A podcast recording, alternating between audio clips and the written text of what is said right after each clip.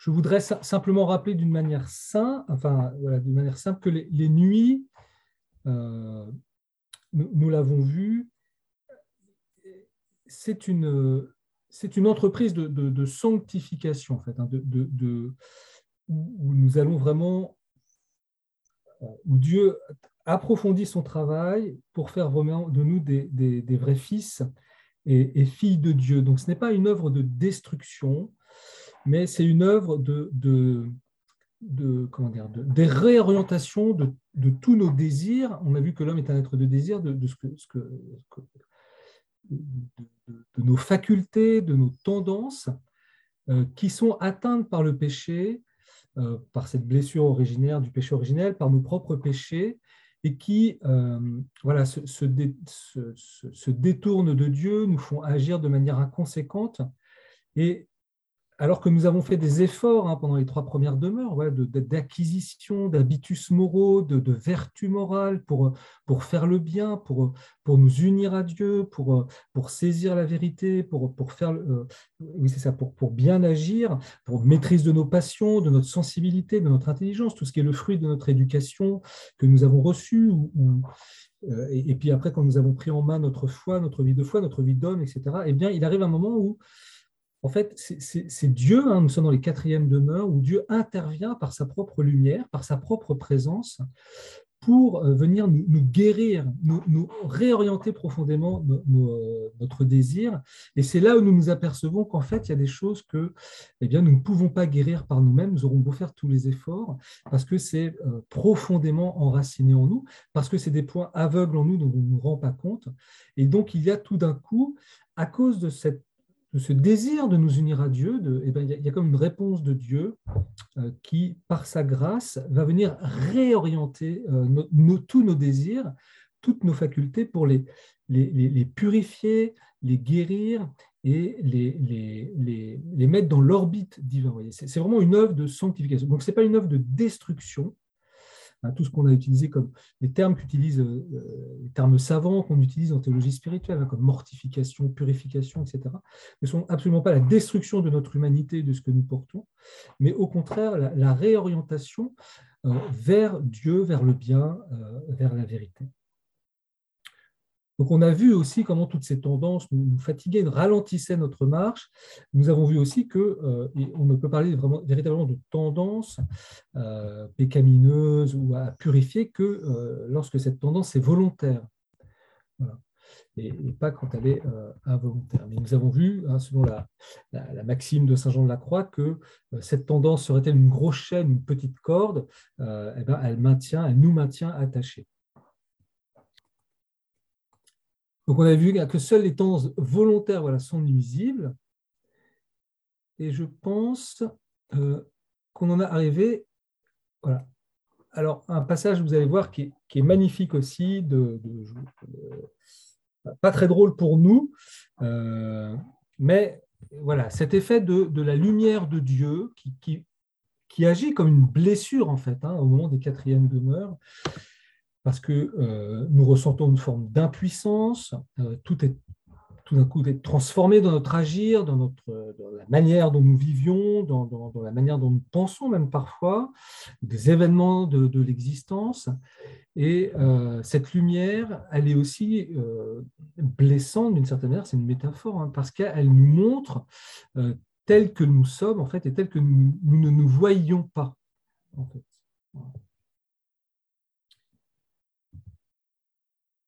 C'est pour ça que euh, le Père voilà, on va voir les, dommages causés par chacun des, péchés capitaux. Alors, les péchés capitaux, vous savez qu'il y, en a sept, et ils sont capitaux, ça vient du latin caput, euh, parce qu'ils euh, sont à la racine de tous les autres, en fait. ils sont au principe de tous les autres. ça, et donc, vous voyez jusqu'où va aller la, lumière de Dieu pour éclairer nos tendances et, nos agirs. C'est là-dessus qu'on va partir ce soir. Euh, mais vous allez voir que c'est assez euh, lumineux comme, comme explicitation. Donc, on a vu hein, que Saint Jean de la Croix n'est pas seulement un théoricien vigoureux de l'ascèse qui exige l'amour parfait, il est un directeur qui, avec une paternelle bonté, met à notre disposition sa clairvoyance et sa pénétration psychologique pour nous aider à découvrir les tendances qui, en nous, appellent une nuit purificatrice. C'est dans les premiers chapitres de la Nuit obscure que l'on trouve le tableau brossé de main de maître des imperfections de ces commençants, euh, ceux qui, arrivent dans les quatrièmes demeures, qui se conduisent en enfants dans la vie spirituelle. Une citation de Saint Jean Nous devons exposer plus clairement cette vérité, écrit-il, et montrer combien sont imparfaits dans la vertu ces commençants qui agissent avec cette facilité et ce goût dont nous avons parlé. Nous traiterons donc des sept péchés capitaux et au fur et à mesure, nous montrerons quelques-unes des nombreuses imperfections que les commençants commettent en chacun d'eux. vous voyez, c'est souvent quand, euh, euh, dans la vie spirituelle, il peut exister un moment où, soit de, conversion, des choses comme ça, où tout d'un coup les choses apparaissent assez lumineuses, assez simples, un grand amour de Dieu, on commence à prier, à vivre la vie sacramentelle, on ressent plein de choses.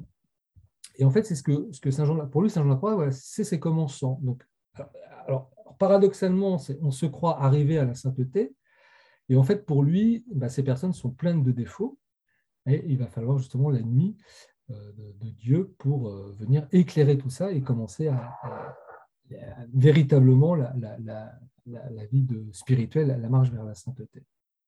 Donc il y a 20 pages que le Père Marie-Jeanne ne va pas résumer, euh, qui sont une analyse des défauts et des tendances de ces commençants. Mais il dit, hein, elles sont parmi les plus utiles et les plus pénétrantes qui écrit le docteur mystique, dont je vous y renvoie. Les lire, les relire et les méditer longuement est un devoir pour toute âme qui aspire à la perfection. quelques passages en montreront la haute valeur. Alors commençons par euh, l'orgueil spirituel, qui est peut-être le, plus grand péché des commençants. alors, regardez la, ce que dit Saint Jean de la Croix, c'est assez savoureux. Les commençants dont nous parlons se sentent remplis de ferveur et d'entrain pour ce qui concerne les choses spirituelles et les exercices de piété. Donc, vous voyez, il y a vraiment une entraîne. On fait toutes les retraites, on va, à toutes les retraites de notre de vie, on, lit Je veux voir Dieu, on, fait du chapelet, on va. J'exagère. Hein, Et s'il est vrai que les choses saintes portent par elles-mêmes à l'humilité, cette heureuse disposition, par suite de son imperfection, engendre souvent un certain orgueil secret qui porte les commençants à avoir quelque satisfaction de leurs œuvres et de même vous voyez, c'est comme si les commençants ne pouvaient pas s'en empêcher. Quoi. il y a une certaine ferveur, il y a et donc finalement, ils, se retournent vers eux-mêmes, et puis il y a une petite certaine, certaine satisfaction. De là leur vient une certaine vanité, parfois très grande, de parler des choses spirituelles en présence des autres, et même quelquefois de vouloir les enseigner plutôt que de les apprendre. Voilà pourquoi, en outre, on condamne intérieurement les autres quand on ne les voit pas entendre la dévotion de la même manière. Et c'est bien vu comme analyse. Hein. Quelques-uns même en viennent à tel point qu'ils ne veulent pas que personne paraisse bon en dehors d'eux. Il n'y a, que moi qui suis le saint, les autres, ça n'existe pas. Parfois aussi, quand le maître spirituel n'approuve pas leur esprit et leur manière d'agir, il déclare qu'ils ne sont pas compris. D'après eux, ce directeur n'est pas un homme spirituel dès lors qu'il n'approuve pas leur conduite et ne se prête pas à leur manière de voir. Donc, vous voyez, c'est une espèce de, naïveté ridicule dont va parler le, père marie mais qui habite finalement tout, tout commençant, voilà, qui, est pris vraiment par un bon esprit de, foi, etc., mais voilà, qui, se retourne, qui s'en nourrit, qui se délecte un peu là-dedans, et qui du coup commence à se comparer, se trouve meilleur. Ça m'a fait penser à l'évangile d'aujourd'hui, hein, si, vous avez lu le, les, lectures proposées à la messe ou si vous avez été à la messe. Euh, voilà, on juge de la poutre qu'il y a dans l'œil du voisin, euh, de la paille, et on voit, ne on voit pas la poutre qu'il y a dans dans le nôtre. Avec une ironie aimable mais pénétrante, donc le saint découvre les dissimulations habiles en même temps que les naïvetés ridicules de l'orgueil. comme ces personnes présument beaucoup d'eux-mêmes, ils font d'ordinaire beaucoup de projets et agissent peu. Quelquefois, ils désirent que les autres connaissent leur genre de spiritualité, leur dévotion. Et dans ce but, ils se donnent beaucoup de mouvements. Alors là, il prend la, prière, hein, l'oraison ou à la messe. Ils font beaucoup de mouvements, ils poussent des soupirs, ils prennent des attitudes étranges. Ils éprouvent de la répugnance à confesser clairement leurs péchés, dans la crainte d'être moins estimés du confesseur. vous voyez, on sent bien que ce que vous nous montrez Saint Jean de la Croix, c'est que finalement, ces personnes, eh bien, elles sont plus intéressées par le regard qu'elles peuvent donner aux autres hein, de leur perfection, et c'est ça l'orgueil spirituel, plutôt que euh, ben, d'entrer dans une démarche d'humilité. quelques-uns de ces commençants considèrent parfois leur faute comme peu de choses, et dans d'autres circonstances, ils se laissent aller à une trop grande tristesse à leur vue de leur chute. Vous voyez aussi, voilà, c'est ça. Hein. Donc, j'ai péché, c'est la fin du monde. Ils s'imaginent qu'ils devraient être déjà des saints. Ah, c'est ça. Ça, c'est beau, ça. Ils s'imaginent qu'ils devraient déjà être des saints. Et ils se fâchent contre eux-mêmes ou s'impatientent, ce qui est encore une imperfection. Donc, vous voyez, là aussi, vous voyez, donc, euh, on se regarde trop. On penserait que c'est une bonne volonté, que ça parvient, mais en fait, non, on, ne supporte pas euh, de, ne pas être parfait. Pour éclairer ce tableau, Saint Jean de la Croix met en regard la description des vrais humbles qui donneraient le sang de leur cœur à celui qui sert Dieu, détachement de soi-même, et qui les aiderait de tout son pouvoir à le servir. Mais les âmes qui, dès le début, marchent par cette voie de perfection sont, à mon avis, le petit nombre. Et encore, nous nous compterions qu'il y en ait très peu à ne point tomber dans les défauts contraires. Donc voilà, c'est normal d'une certaine manière, pour Saint Jean de la Croix. Alors vous voyez, la, nuit, ça va être ça, c'est-à-dire que la, nuit, tout d'un coup, Dieu va venir éclairer tout ça. Et alors ça va être extrêmement blessant, extrêmement douloureux pour la personne, mais c'est un chemin de libération, parce que ça va la faire vraiment entrer dans un vrai chemin d'humilité. Alors ensuite, le père Marogène, avec Saint Jean de Croix, il décide de traiter, après l'orgueil, de l'avarice. il y a beaucoup de ces commençants qui tombent aussi parfois dans une grande avarice spirituelle. Ils se laissent aller à la plus grande tristesse et ils gémissent parce qu'ils ne trouvent pas la consolation qu'ils attendaient dans les pratiques de piété nous insatisfaits. il faut changer de méthode, c'est plus bon, c'est pas ça. Ils n'en finissent plus de demander des conseils, des règles de vie spirituelle ou de garder, de lire des quantités de livres qui traitent de ces matières. Outre cela, ils se cherchent d'images, de chapelets, de croix très belles et fort coûteuses. Donc, euh, les images, c'était une espèce de, d'images en tissu de, du Christ ou des agneaux de Dieu qu'on mettait euh, sur les habits, etc., qui, qui, brodaient sur les habits ou qui cousaient. Ils prennent les uns, laissent les autres, les changent et les rechangent de nouveau, les veulent de telle sorte, puis d'une autre, préfèrent celui-ci à celui-là parce qu'il est plus beau et plus riche. On en voit qui sont parés d'agneaux de reliques ou de listes de saints, comme des enfants de leurs jouets. En tout cela, je condamne l'esprit de propriété, car l'attachement que l'on porte à la forme, à la multiplicité et à la richesse de ces objets est très opposé à la pauvreté spirituelle. À l'orgueil spirituel, bah, c'est l'humilité, et puis à l'avarice, voyez, l'accumulation des choses, des biens, des pratiques, des objets et tout. Eh bien, euh, euh, Saint Jean de la Croix va montrer que le chemin vers Dieu est un, est un, chemin de simplification, de simplification, de simplicité dans, dans, les pratiques, dans les dévotions, dans les attitudes, euh, et c'est ce qu'il appelle la pauvreté spirituelle. Alors, la luxure spirituelle aussi, vous allez voir qu'ils vont être particulièrement précieux. Mon intention, dit-il, n'est pas de parler des péchés dans lesquels les personnes spirituelles tombent sur ce point, mais de m'occuper des imperfections qui doivent disparaître dans la nuit obscure. Or, les imperfections des commençants sur ce point sont nombreuses, et on peut très bien leur donner le nom de luxure spirituelle. Alors, qu'est-ce qu'il entend par luxure spirituelle là? Il arrive souvent, en effet, qu'au milieu des exercices spirituels eux-mêmes s'élèvent et arrivent, malgré nous, des mouvements de sensualité, des actes désordonnés. Cela se produit même parfois quand l'esprit est plongé dans une profonde oraison, que l'on reçoit les sacrements de pénitence et d'Eucharistie. C'est-à-dire que le, il y a un impact de l'oraison, il, y a vraiment quelque chose qui se passe. Et donc, il y a, ce, que, va appeler euh, lecture spirituelle, ici Saint Jean de la Croix, si vous voulez, c'est que ça a une répercussion jusque dans les organes génitaux, de, plaisir sensuel, etc., qu'on peut ressentir parce qu'il euh, y, a euh, il y, a un échange qui se passe entre Dieu et la personne qui est assez fort. Mais du coup, c'est aussi, vous voyez, c'est l'association de notre sensibilité à, ce dialogue qui, s'opère avec Dieu. Hein. C'est ce que va dire Saint Jean de. Ces mouvements ont souvent pour cause le plaisir que la nature goûte dans les choses spirituelles. Donc, les deux parties, spirituelles et sensibles de l'homme, ne forment qu'un tout. Voilà, nous sommes un, et d'ordinaire, chacune d'elles participe à sa manière à ce que l'autre reçoit. Car, a dit le philosophe, tout ce qui est reçu est reçu selon le mode de celui qui reçoit. Nous l'avons déjà vu. Hein, euh, quid recipitum, a modum recipientis recipitur. Voilà pourquoi, dans les commencements, et même lorsque l'âme est déjà avancée, la sensualité étant imparfaite, elle reçoit souvent l'Esprit de Dieu selon ce degré d'imperfection où elle est.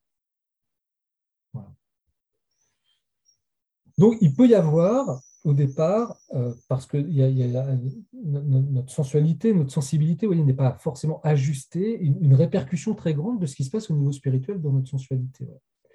Mais vous allez voir, le, Père Margin en tire plutôt quelque chose de positif. Vous voyez, principes et conclusions lumineux qu'on ne saurait appliquer à tous les cas et à toutes les âmes, et qui permettent de calmer les appréhensions de bien des âmes délicates et pures qui sont euh, parvenues à des degrés assez élevés de la vie spirituelle. C'est-à-dire que ces répercussions, elles peuvent arriver, voilà, c'est normal. Elles vont, avoir tendance à disparaître, mais sachant que des fois, une emprise forte de Dieu, euh, un don de grâce assez fort, peut avoir une répercussion jusque euh, sur notre sensualité ou dans notre sexualité. Par contre, il y a une autre cause qui, elle, peut procéder parfois des, ce que Saint Jean appelle ces révoltes euh, qui viennent du démon. Il cherche à inquiéter et à troubler l'âme à l'heure où elle est en oraison ou se dispose à la faire. Aussi soulève-t-il dans la nature ces mouvements désordonnés et il porte à l'âme un très grand tort quand il réussit à la troubler quelque peu. des fois aussi, vous voyez, ce, jeu de la sensualité, des images qui peuvent apparaître, des choses comme ça, c'est l'œuvre de la tentation pour nous empêcher, voilà, le Satan, on l'a vu, hein, c'est celui qui se jette en travers de notre relation avec Dieu, donc il veut surtout pas qu'on fasse oraison, Enfin, la crainte elle-même d'éprouver ces sensations est, la troisième cause qui les produit. On a tellement peur, parce que peut-être qu'on est très sensible de ce côté-là, hein, parce qu'on a une nature très sensible, eh bien, euh, on, a peur d'éprouver de, cela. Cette crainte, en effet, se réveille subitement parce que ces âmes voient ce qu'elles disent ou ce qu'elles imaginent et elles subissent ces impressions sans qu'il y ait faute de leur part. Alors, ces mouvements s'amplifient encore chez certaines âmes de nature tendre et délicate. Alors, à la lecture spirituelle, où, on pourrait prendre plaisir, on recherche finalement à ce plaisir-là, euh, Saint Jean Lacroix va rattacher aussi la jactance, l'emphase, la vaine complaisance, avec laquelle certaines personnes parlent de sujets de dévotion ou accomplissent des actes de piété. Il la découvre aussi, hein, cette euh, luxure spirituelle, dans bien des affections contractées sous prétexte de spiritualité. Alors là, c'est plus les amitiés, les relations avec les autres. Alors il va dire, ces amitiés proviennent de la sensualité plutôt que de l'esprit de foi. On le reconnaît quand leur souvenir. Alors ça, c'est très très beau. Ça peut servir dans l'éducation aussi, dans, comme, critère de, jugement. On le reconnaît quand leur souvenir, au lieu de rappeler la pensée de Dieu et d'augmenter son amour, ne produit que le remords de la conscience. Car l'amitié, si elle est vraiment spirituelle, peut grandir. Elle fera aussi grandir l'amour de Dieu la, vérité d'une amitié ou d'un amour, c'est que euh, il, fait grandir la, relation avec Dieu et l'amour de Dieu, donc de l'autre en fait, et de l'altérité. Plus on se souviendra de cette amitié, plus aussi on se souvient de celle de Dieu et on se porte vers lui. Ainsi, au fur et à mesure qu'une amitié grandit, l'autre grandit aussi. je trouve que c'est un,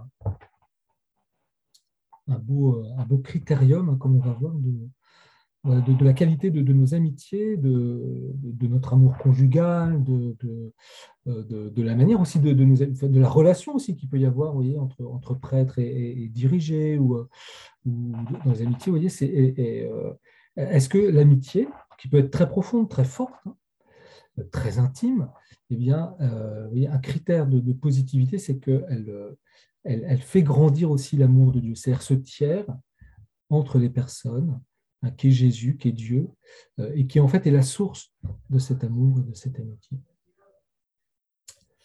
C'est une règle d'or, hein, un critère infaillible Sainte Thérèse de l'Enfant Jésus avait remarqué l'importance, c'est qu'elle avait écrit au dos d'une image de Saint Jean de la Croix.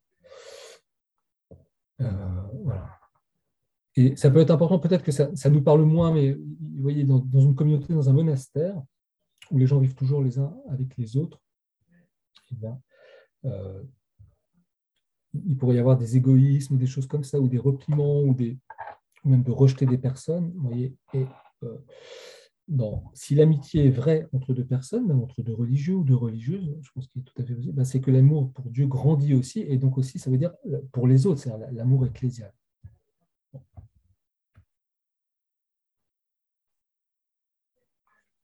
Donc, vous voyez, on peut avoir un amour. La qualité de l'amour, c'est qu'il peut être très fort, très intime, mais pas euh, euh, dire, ne, renferme pas les, uns sur les autres, il n'est pas exclusif. Alors la nuit va venir aussi montrer eh bien, toutes ces fausses attaches que l'on peut avoir parfois, ou parfois une relation toxique, vous voyez, qui peut, on dirait ça aujourd'hui, une relation toxique qui finalement euh, ne me fait pas grandir dans ma sainteté, dans ma relation avec Dieu, dans ma relation avec les autres. Alors, un quatrième, quatrième péché capital, bien sûr, qui est la colère, qui va aussi se manifester chez les commencements. Alors, ils se fâchent facilement à la moindre occasion, et parfois même, ils sont insupportables. Et cela souvent quand ils ont eu à l'oraison quelques recueillements sensibles pleins de suavité. Alors, euh,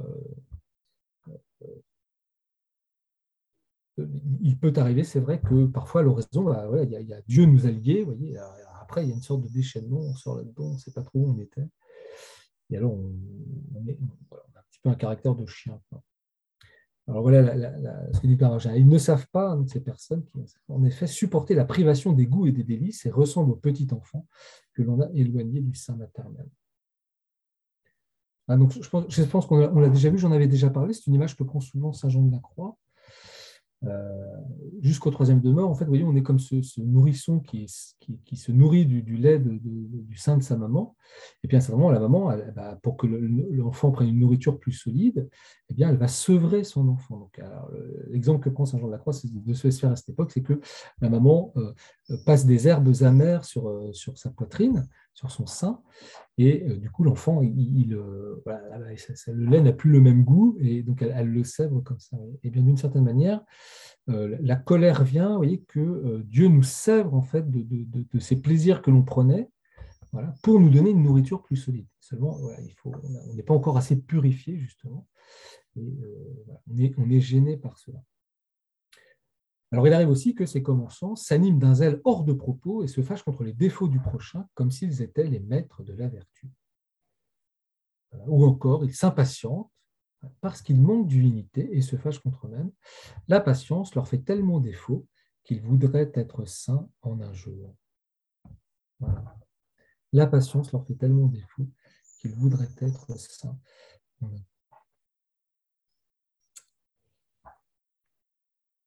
Et puis alors des fois, on voudrait que les autres aussi soient saints en un jour. Alors on se met en colère. Alors il y a aussi la gourmandise spirituelle, bah parce que c'est un péché capital, la gourmandise. Hein. Alors, à peine si parmi les commençants, on en trouve un qui, malgré sa vertu, ne tombe pas dans quelqu'une des nombreuses imperfections dont ce vice est la source. La source, vous voyez le principe, vu la saveur qu'il goûte dès le début dans les exercices spirituels attirés par le goût qu'ils y trouvent, ils se tuent à force de pénitence. je ne suis pas sûr que ce soit, ce soit aussi vrai aujourd'hui. Sans attendre l'ordre et le conseil de personne. Ils laissent de côté la soumission et l'obéissance. Le sacrifice le plus agréable à Dieu est le plus méritoire à ses yeux. Donc l'obéissance, faire ce que demande l'Église, faire ce que demande le Père spirituel. Et recherche la pénitence corporelle, qui n'est plus qu'une pénitence animale vers laquelle on est porté comme les animaux à cause du goût qu'on y trouve. Le démon en séduit si bien un grand nombre qu'il les porte à la gourmandise en excitant leur goût et leurs appétits. Aussi, ces débutants sont impuissants à lui résister. Alors, c'est à une époque de Saint Jean de la Croix où la, mortification corporelle était, de, grand usage. Il y a même une histoire célèbre hein, où Saint Jean de la Croix va être fait visite un couvent et le prieur est vraiment très porté sur les pénitences corporelles, etc. Et Saint Jean de la Croix le, le rudoie un peu, enfin, lui montre que ce n'est pas la manière de, de, faire, d'aller vers la sainteté. Et puis, comme il est prieur, bah, il entraîne les autres à le faire, etc. Et cette personne en gardera un, grand. Euh, elle, se vengera plus tard sur Saint Jean de la Croix, à la fin de sa vie, euh, d'une manière assez, euh, assez injuste. Donc là-dessus, si on voit bien que Saint Jean de la Croix était beaucoup plus euh, calme et, pondéré et juste. Alors peut-être qu'aujourd'hui ça nous parle moins, mais voyez la, la gourmandise spirituelle, voyez d'en faire et d'en faire et d'en faire toujours, sans, tenir compte d'une certaine prudence. Alors peut-être que lorsqu'ils vont communier, ils songent beaucoup plus à se procurer quelques goûts sensibles qu'à adorer, à louer en toute humilité ce grand Dieu qu'ils viennent de recevoir. C'est tellement leur idée que s'il n'y trouve pas quelques goûts et consolations sensibles, il croit n'avoir rien fait. Donc, hein, on voit bien que revient souvent cette, question de la sensibilité, de sentir, de goûter, euh, d'être vu, d'avoir beaucoup de choses, de posséder, etc. Ceux dont nous parlons agissent de même à l'oraison. Ils s'imaginent qu'elle consiste tout entière à y trouver du goût et de la dévotion sensible. Ils s'appliquent à en avoir, comme on dit, à force de bras. Ils se fatiguent et se cassent la tête inutilement. Ceux qui sont portés de la sorte à la recherche de leur goût tombent encore dans une très grande imperfection c'est une lâcheté et une tiédeur excessive à marcher par l'âpre chemin de la croix. Donc, ils ne veulent pas prendre le chemin de la croix. Hein. Bon, c'est, on est dans la, montée du mont Carmel. Hein. Vous savez, il y a le, je, vais peut-être dû vous le, mettre un jour. C'est un schéma hein, qui est au début de la, de la, montée du mont Carmel qu'a tracé lui-même euh, Saint Jean de la Croix. Donc, il y a un chemin par les, plaisirs, les richesses du monde qui mènent à rien. Euh, il y en a un autre par les plaisirs spirituels, les goûts, etc. Tout ça, qui mène à rien. Et puis il y a le chemin du nada, le chemin de la croix, de suivre Jésus, en fait, qui monte à, la sainteté. Alors, il y a encore l'envie et la paresse spirituelle. Saint Jean de la Croix nous entretient en dernier lieu, sont des fruits de l'orgueil et de la gourmandise. L'envie porte les commençants alors à être jaloux du bien spirituel des autres. Ça, je pense que on est peu à y échapper.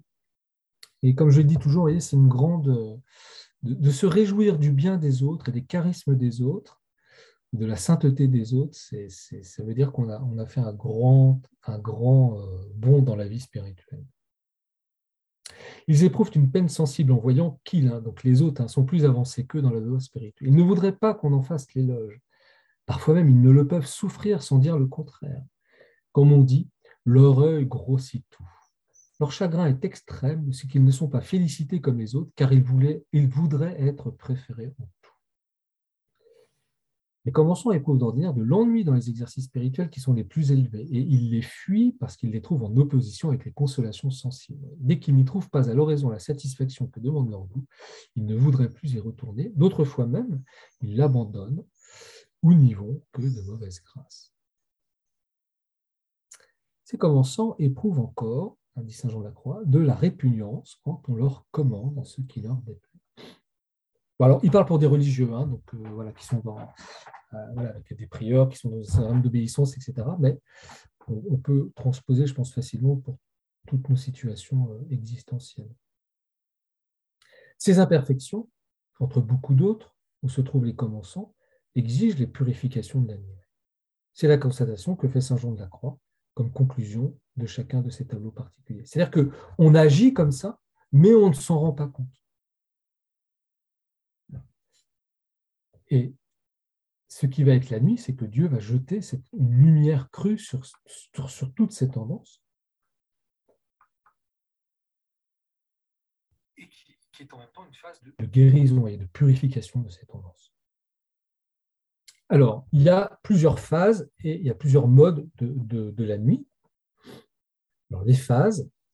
Dès le chapitre premier de la montée du carnet, Saint Jean de la Croix nous avait dit que la nuit comporte deux phases. Donc, il y a, une grande nuit, mais elle a deux phases, celle qu'il appelle la purification du sens et euh, la purification de euh, l'esprit.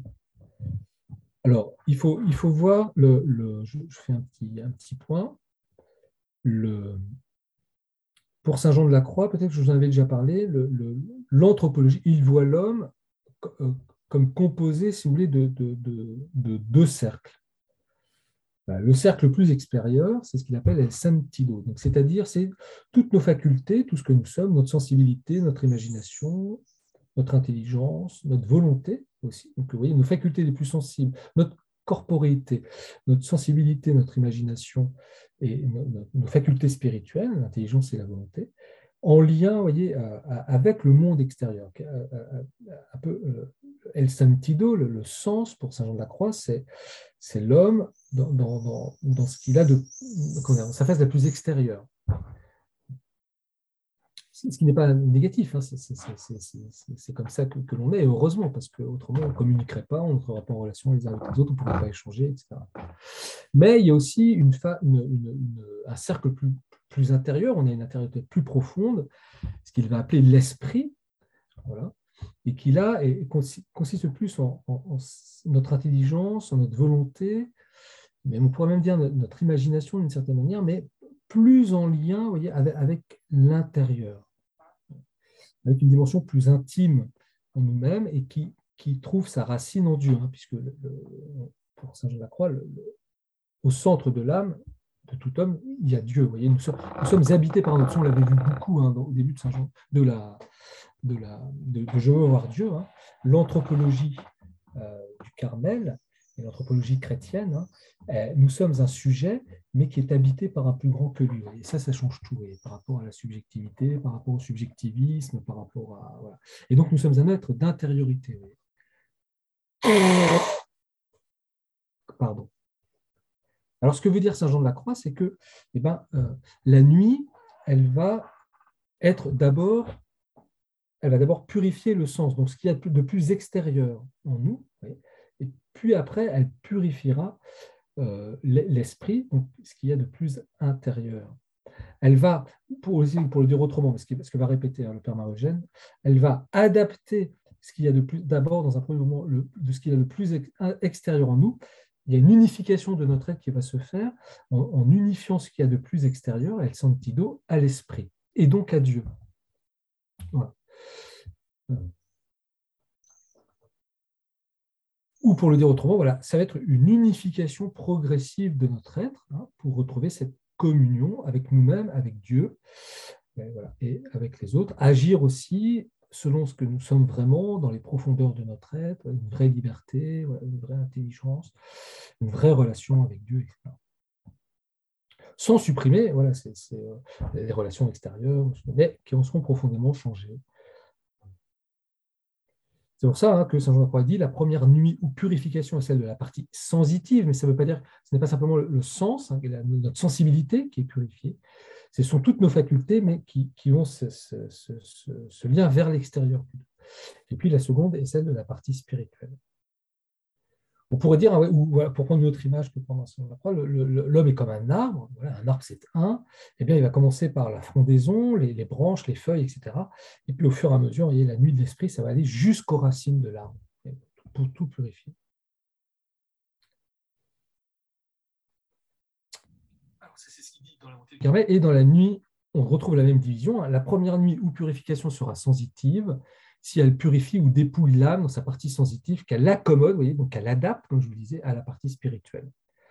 La seconde nuit ou purification sera spirituelle, si elle purifie et dépouille l'âme dans sa partie spirituelle en la proposant, préparant et disposant à l'union d'amour avec Dieu. Donc vous avez, on a vu hein, euh, euh, que, le, le, Père Marie-Eugène prend comme schéma de Joar Dieu, le, château intérieur de Thérèse d'Avila. Et vous voyez, on a la même chose avec les nuits, ces changements de la croix, c'est-à-dire c'est une intériorisation progressive pour nous unir à Dieu, et c'est la sainteté. Eh bien, il y, a, des passages dans le château, si vous voulez, si je venais du Saint-Jean de la Croix, il y a des passages qui vont être des passages de purification, de plus grande adaptation à Dieu, donc qui sont l'œuvre de l'amour de Dieu pour nous unir à lui.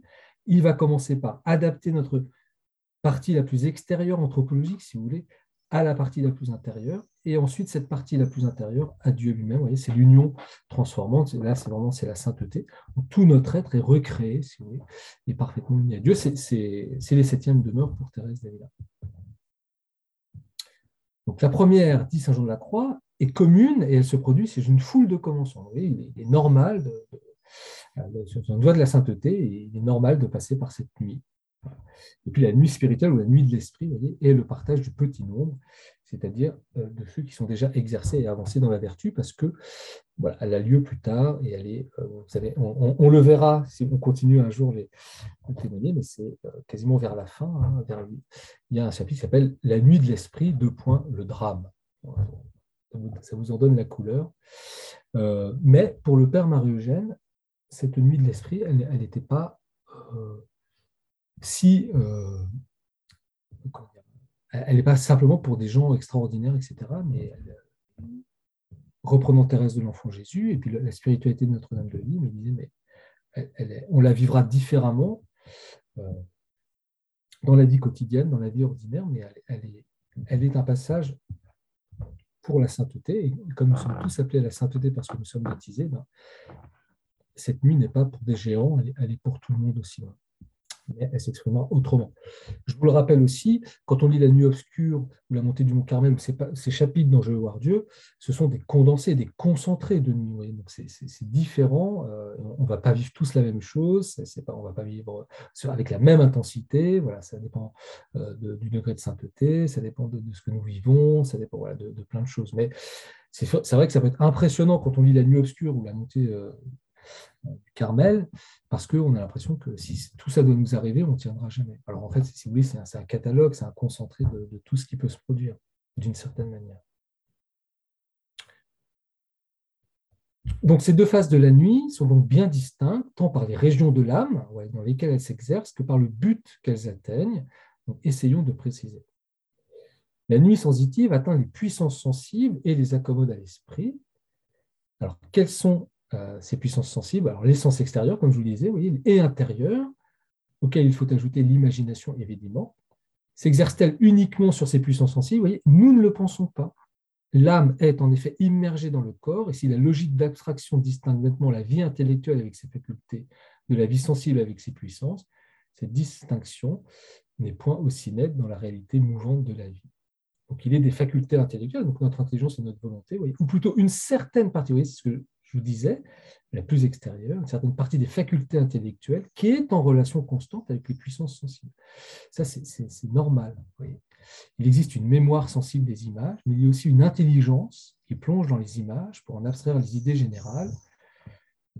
C'est théorie de la connaissance. Hein, on, tire nos idées, on tire nos concepts de, des réalités donc, qui nous viennent par les sens. On n'est pas des platoniciens, on n'a pas des idées innées en nous. Tout ce que nous connaissons nous vient de l'extérieur, donc de la sensibilité aussi. Bon, je ne veux pas m'étendre là-dessus, ça pourrait faire euh, tout, un cours. Une volonté qui, par ses goûts, tend vers les choses sensibles et subit leur influence voyez, avant d'avoir pu dominer leurs impressions. notre volonté, elle est liée aussi à notre sensibilité. Et, parfois, bah, bah c'est ça aussi qui va être toute œuvre d'éducation. Bah, des fois, elle est, très engluée dans la sensibilité. Donc, elle n'est pas vraiment libre, mais elle se porte quand même. On se porte quand même vers les choses que nous aimons, etc. Puis au fur et à mesure, on va, pouvoir distinguer un vrai acte libre de, et. Voilà. Ces facultés intellectuelles en bordure voyez, des puissances sensibles dans la mesure où leur activité est liée à celle des puissances et on devient ainsi étroitement dépendante, appartiennent au sens. Donc le sens voyez, est localisé en une région de l'âme plutôt qu'en une puissance. Il se situe à la périphérie. Donc ce que je vous disais, voyez, c'est extérieur, la périphérie de notre là où se produisent ces opérations dans lesquelles les puissances sensibles ont une influence prédominante. L'esprit est le centre de l'âme et comprend toute la région où se réalisent les opérations purement intellectuelles, ce que je vous disais, donc d'intelligence et de volonté. Nos vrais choix, nos vraies décisions. Oui, on fait tous cette expérience. C'est-à-dire que quand, nous devons vraiment réfléchir à quelque chose, prendre une décision très importante, poser un acte qui va peut-être engager toute notre vie, eh bien, on se retire. on prend du temps. On s'intériorise. Et on fait l'expérience en fait, de, ces zones en nous. Ces deux grandes zones euh, qui sont liées et qui en même temps euh, euh, ont une certaine indépendance. Alors cette localisation peut seule expliquer les distinctions familières ou mystiques. Ceci parle en effet des faubourgs de l'âme, vous voyez, on est toujours dans un rapport d'extérieur-intérieur, extériorité-intériorité, où se trouvent les puissances superficielles, à savoir les puissances sensibles proprement dites, les sens et l'imagination, mais aussi l'entendement et une partie de la volonté. Donc, vous voyez, le, le répète pour une deuxième fois, et ils évoquent avec respect les profondeurs secrètes, l'intelligence et le vouloir foncier. Intelligence et vouloir foncier que, nous n'avons pas, qui va prendre un certain temps parfois, voyez, avant, avant de de, pouvoir l'atteindre, vous peut-être même toute une vie, avant même de, Je prends souvent un exemple, alors il, est peut-être faux, je ne sais pas. Euh, prenez un couple qui a 50 ans de mariage, eh bien, peut-être que quand ils sont mariés à 20 ans, ils sont mariés avec toute la liberté dont ils étaient capables, un vouloir, une intelligence, etc. Mais peut-être avec la fougue de la jeunesse, très prise, vous voyez, encore dans, les faubourgs aussi extérieurs, c'est-à-dire euh, bah, la, beauté de l'un et de l'autre, euh, peut-être la richesse de l'un et de l'autre, la richesse intellectuelle, richesse financière, euh, partage de goût, enfin, toutes ces choses. Et en fait, au bout de 50 ans, eh bien, leur oui, ils s'aiment encore plus profondément. Vous voyez, peut-être que la sensibilité a disparu, il y a, moins d'apparence, il y a moins de fougue, il y a moins de. On se rend compte que peut-être il y a des choses sur lesquelles on, avait appuyé notre amour, mais en fait, c'était, c'était peut-être pas si important que ça. Et pourquoi? Parce que au bout de 50 ans, eh bien, vous voyez, il y a eu un partage de vie, une intériorisation progressive, un amour qui s'est purifié de plus en plus. Et alors, on aime plus par cette, ce vouloir foncier. Vous voyez. Donc, on est plus libre, en fait, dans cet amour. Mais parce que ça a été plus profond. Vous voyez, ça prend du temps. Donc, les premières euh, constituent euh, le sens. Et les deuxièmes sont l'esprit. Euh.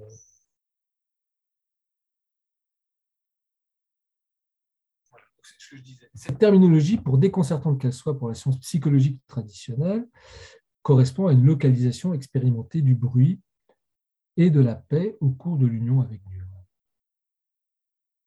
Alors, on l'avait déjà vu avec l'oraison, vous voyez, le, Père Margène reprend euh, d'une autre manière, vous voyez, c'est, ça peut nous arriver déjà d'avoir vécu ça à l'oraison. L'action de Dieu, en effet, dit-il, répand fréquemment sa paix dans les profondeurs de l'âme, de l'intelligence et de la volonté, tandis que l'imagination et l'entendement, cette faculté qui résonne, s'agitent assez bruyamment. Vous voyez, on l'avait vu sur le chapitre de la distraction pendant l'oraison.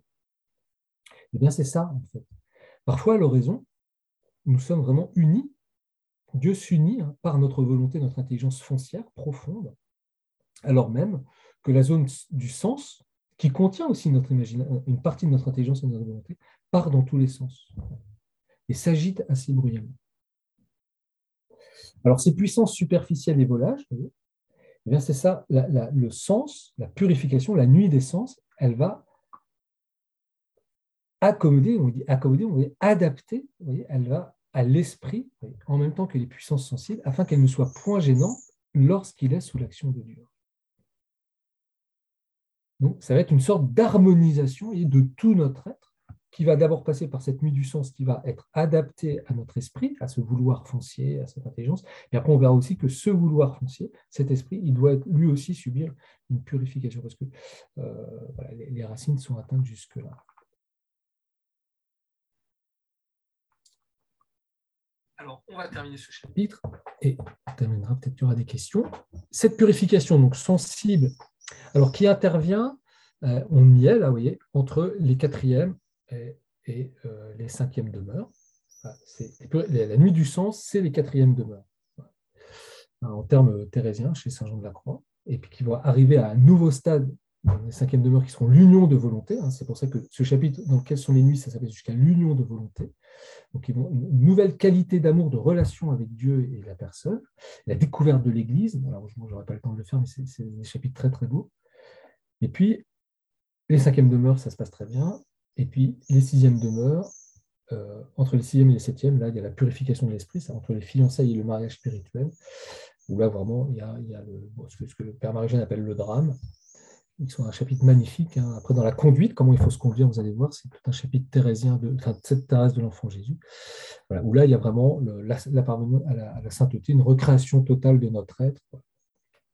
Ce sera pour plus tard.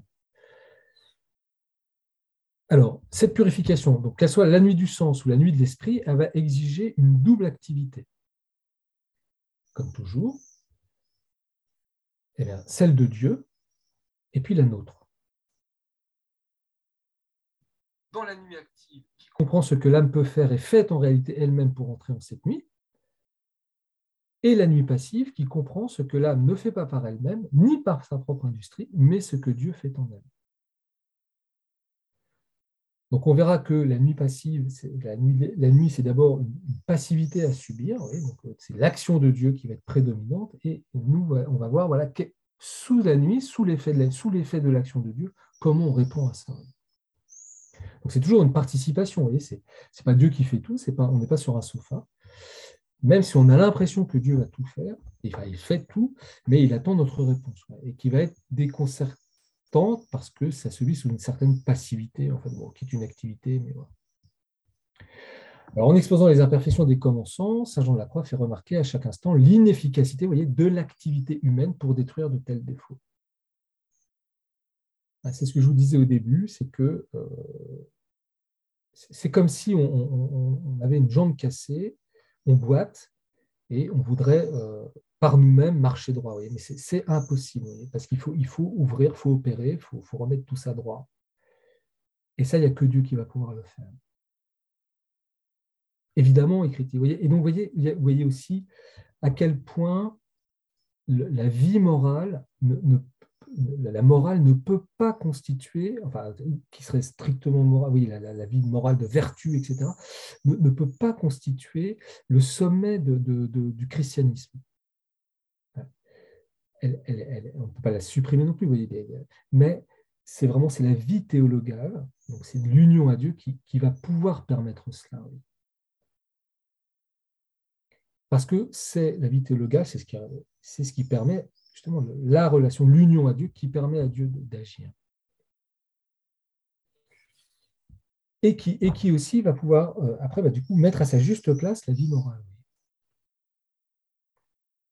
Évidemment, écrit-il ici, là, vous voyez, l'âme ne peut pas se purifier complètement de ces imperfections dont nous parlons, ni des autres d'ailleurs, jusqu'à ce que Dieu la place dans la purification passive de la nuit obscure dont nous allons parler si peu.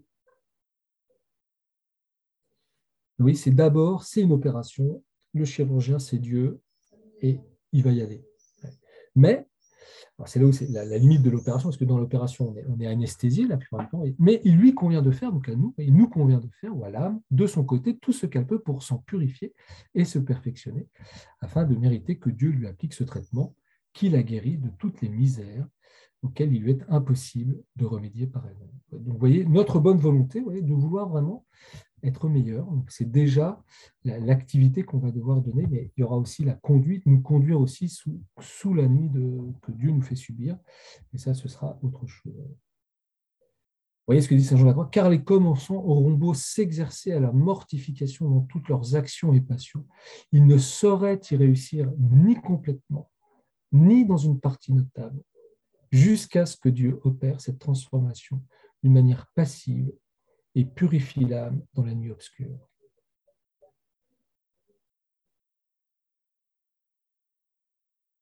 La nuit active doit donc préparer et, mériter la nuit passive seule efficace.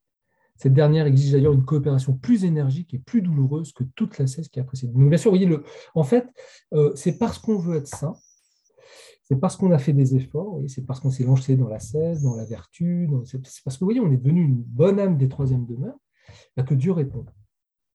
Mais Dieu ne répond pas en nous disant c'est bien mon bichon, continue comme ça, je vais donner encore plus de et puis on va s'appuyer sur nous. Mais il dit, bah, en fait, euh, il va le faire en, nous plongeant en nous montrant qu'en fait, ça guérissait rien, ça, ça, ne résolvait des choses qu'en surface. Et donc, tout d'un coup, la vie spirituelle dégringole. En fait. L'impression que ça va faire pour la personne qui vit ça, c'est que rien ne va plus. En fait. Tout est perturbé, ça ne ça, fonctionne plus, quoi. ça ne marche plus. Et on ne sait pas où est le bug. le bug, c'est que Dieu répond, mais pas comme nous on le voulait. Et, mais en fait, c'est bon pour nous. En fait. Parce qu'il bah, y a des choses qu'on n'arrivait pas à, à, purifier, à guérir, etc. Donc cet itinéraire spirituel hein, que constitue la nuit comporte donc un aspect actif et un aspect passif, si étroitement liés qu'ils sont inséparables. vous voyez, donc c'est Dieu va beaucoup agir. Ça ne veut pas dire que nous on fait le sofa, non, on va aussi beaucoup agir. on l'a vu, hein, c'est toujours la vie spirituelle, c'est toujours une collaboration de Dieu et de la personne. Hein. L'oraison, c'est l'amour de Dieu pour moi et l'amour de moi pour Dieu.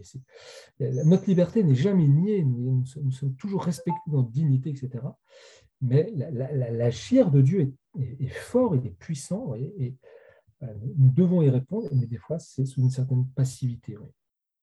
Et donc, vous voyez, ça, va contre, d'une certaine manière, des fois, une morale à la force du poignet. On dit, oh, bah, je vais m'en sortir, je vais, faire encore plus d'actes, etc. En fait, bah, c'est là où ça fait mal, parce que bah, ce n'est pas, pas la collaboration que Dieu demande à ce moment-là. C'était une bonne collaboration quand il fallait rentrer dans la nuit. Maintenant qu'on y est, il va falloir agir autrement.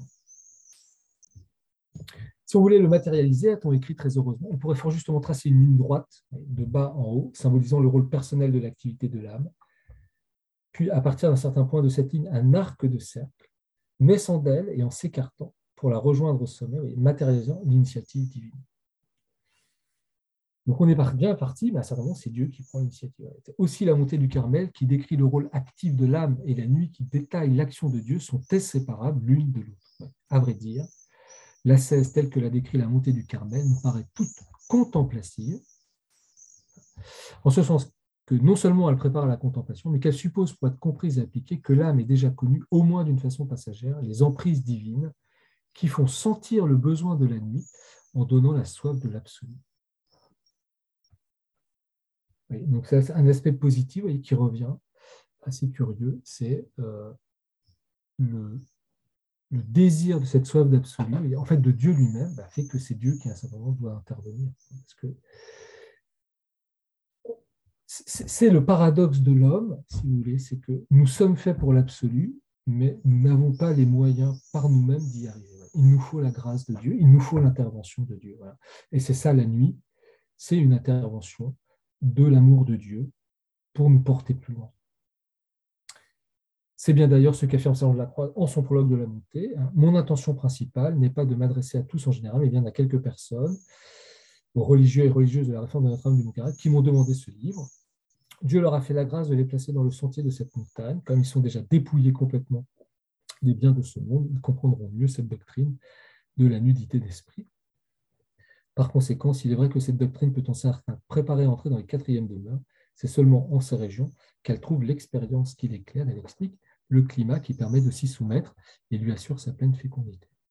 Le seul petit bémol qu'on pourra mettre à Saint-Jean de la Croix, c'est que euh, cette, euh, cette attitude, cette, cette nuit, cette intervention de Dieu, elle n'est pas simplement réservée pour des religieux ou des religieuses, elle est pour tout baptisé.